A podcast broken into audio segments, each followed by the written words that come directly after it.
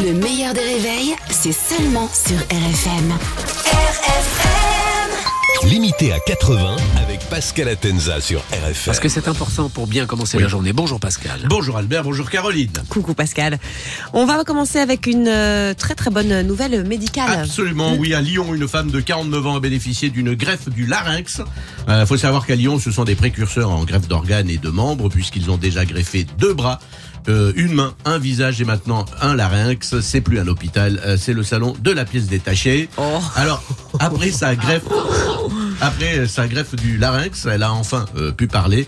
Euh, ses enfants n'avaient jamais entendu euh, sa voix. Hein, c'est magnifique. Bon, c'est pas nouveau. Hein, c'est comme les enfants de Carla Burdy. Non, jamais entendu euh, sa voix. Et elle a pu enfin parler à son mari. Et c'est magnifique puisque sa première phrase ça a été descends les poubelles. ça y est, ça commence. Ça y est, ça y est, ça y est, c'est parti. parti. Allez, on a lâché les chevaux.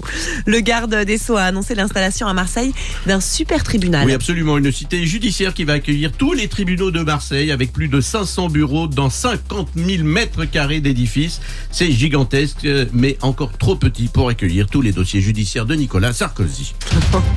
On continue notre enquête euh, sur euh, l'affaire du sénateur Joël Guerriot. Oui, accro à toutes les drogues. Il a été testé positif à six drogues différentes. Voilà. Et ensuite, euh, ça vote les lois. Ouais, Et après, normal. on se dit, ben, il va mal ce pays. Sans déconner. Euh, c'est surtout son excuse qui tient pas la route. Il se drogue parce que son chat était malade. Voilà. tu m'étonnes, et il lui a aussi fumé son herbe à chat, je crois. Alors évidemment, il nie, il n'a rien pris. Oui, et Gérard Larcher n'a pas de cholestérol non plus. Je vous rappelle qu'il est accusé d'avoir drogué une députée pour abuser d'elle, chose qu'il n'a pas fait heureusement. Donc il est un peu comme un cycliste français. Il se drogue, mais il perd quand même le Tour de France. Ça, ça sert à rien. Alors, on a aussi appris que c'est un autre sénateur qui lui aurait donné de l'ecstasy. Euh, voilà, c'est plus le Sénat, c'est le Technival. Quoi.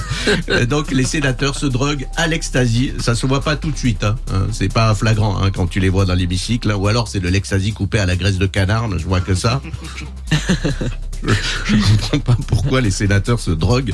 Ils ont quand même un environnement exceptionnel. hein. Le Sénat, euh, c'est dans les jardins du Luxembourg, c'est 23 hectares de verdure, c'est 3000 arbres, 500 mètres carrés de fleurs, 500 variétés de fruits différents, et tout ça euh, sans arrosage, puisque c'est Joël Guerriot qui pisse dessus, hein, sinon ça pousserait pas aussi vite. On a l'image. M6 avait démenti euh, préparer le retour du jeu, le maillon faible présenté par Vincent de Dienne.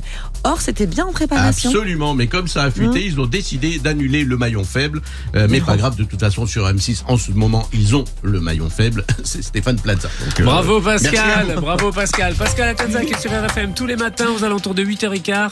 Le replay en vidéo sur le Facebook du Meilleur des Réveils, puis en podcast également. Allez-y, profitez-en, c'est gratuit. Le meilleur des réveils avec Albert Spano et Caroline Turbide de 6h à 9h30 sur RFM. RFM